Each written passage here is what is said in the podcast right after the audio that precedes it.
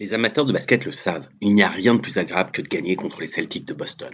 Dominatrice pendant si longtemps, c'est l'équipe qu'on veut battre, si possible sur son terrain, devant ses supporters, réputés particulièrement hargneux.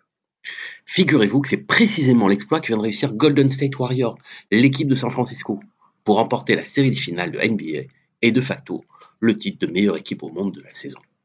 Emmenés par leur joueur vedette, Stéphane Curry, désigné MVP des finales, les Warriors ont globalement maîtrisé leur rencontre et repris leur domination sur la NBA après deux ans de passage vide entre pandémie et blessures graves.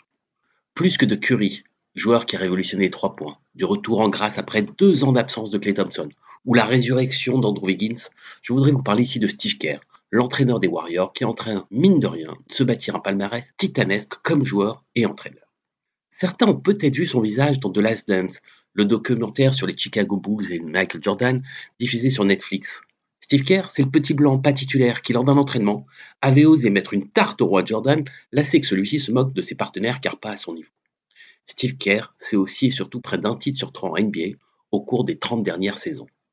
Oui, bien que 50e choix de la draft en 1988, il a remporté un tiers des 27 dernières finales de la NBA en tant que joueur avec son Altesse Jordan, donc en 96, 97 et 98 pour les Chicago Bulls, puis en 99 et 2003 avec les San Antonio Spurs.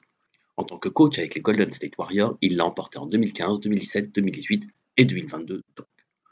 Parce que le temps nous est imparti, je ne reviendrai pas sur les finales perdues et toutes les statistiques qui montrent à quel point le jeu d'attaque qu'il a mis en place est un succès, tant pour la Ligue que pour le basket en général.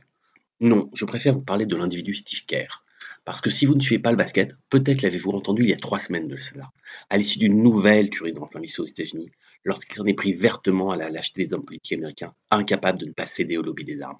Engagé dans la lutte contre les violences raciales, opposant assumé à Donald Trump, il a formé avec d'autres coachs de la NBA, notamment Greg Popovich, un comité sur les injustices raciales et la réforme afin de réfléchir aux questions de société et envisager des solutions.